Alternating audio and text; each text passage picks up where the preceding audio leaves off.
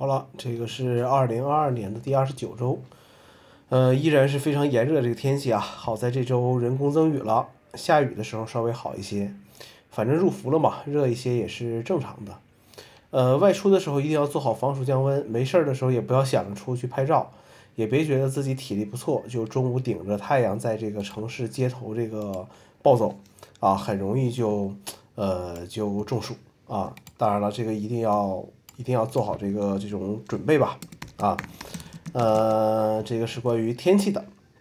那么最近在推上呢关注了一个人啊，最近每每天都在说这个呃 M2 的这个 MacBook Air 的一些问题，比如说这个八 G 的呃八加二五六的这个割韭菜的配置啊，现在也就只有 Apple 能干得出来，比如 SSD 速度变慢。还比如说，一些人说什么运行大型程序或者一些复杂工作的时候，Air 的温度会变得很高。呃，但是说真的啊，对想买 Air 的人有帮助吗？或者说这个建议是有效的吗？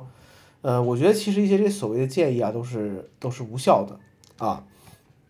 嗯，就像我建议两个朋友买 air 的时候，把内存加到二十四 GB，呃，但是他们认为十六 G 就够了啊。呃，更多的一些建议呢，其实就是给自己看的，跟别人没什么关系。啊，就像别人建议我买 MacBook Pro 而我不听是是一样的啊，每个人的选择都不一样，每个人看重产品的这个特性，呃也不一样啊。那你要非问我这个八加二五六的 Air 值不值得买？呃，我觉得你都选择到这个地方了，呃，怎么说呢？估计你也用它干不了什么事情啊，买不买都一样，估计一个 iPad 也就足够了啊。呃，智商税啊，有一些人会把一些产品称为智商税。啊，就比如说这个八加二五六的这种 Mac 啊，这个我们叫盖板这种 Mac，很多人就把它称为智商税，好像全世界买了这个产品的人都是那什么一样啊。呃，当然了，一个产品在一些人眼里之所以会成为智商税，无非就是两个原因，呃，这个产品自己用不上啊，这个产品价格高啊。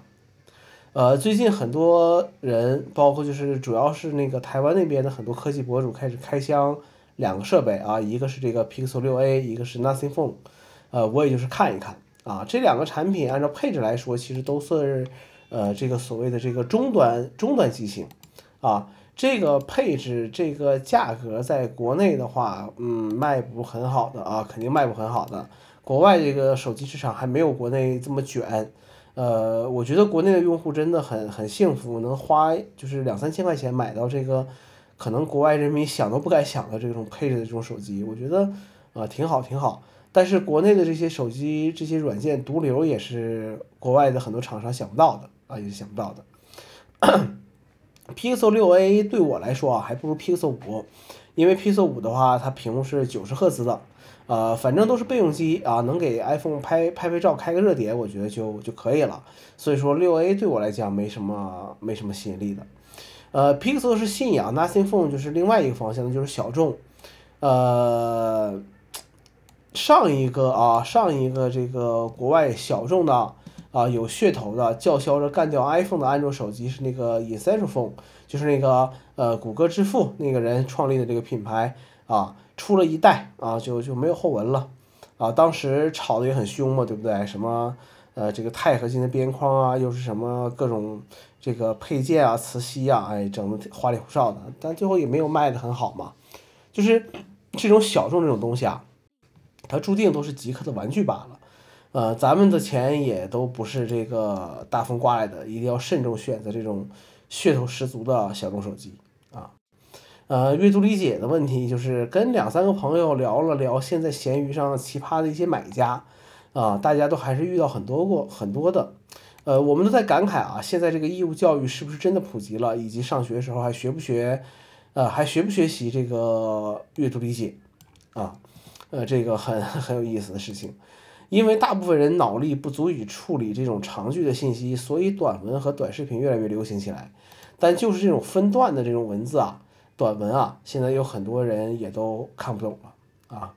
好了，没啥了。呃，前篇文章这个有同有一个前同事留言啊，呃，有前同事留言说，生活就是一边怀念，呃，一边继续啊，呃，我觉得很对啊。好了，呃，这个是第二十九周的内容，我们下周再见。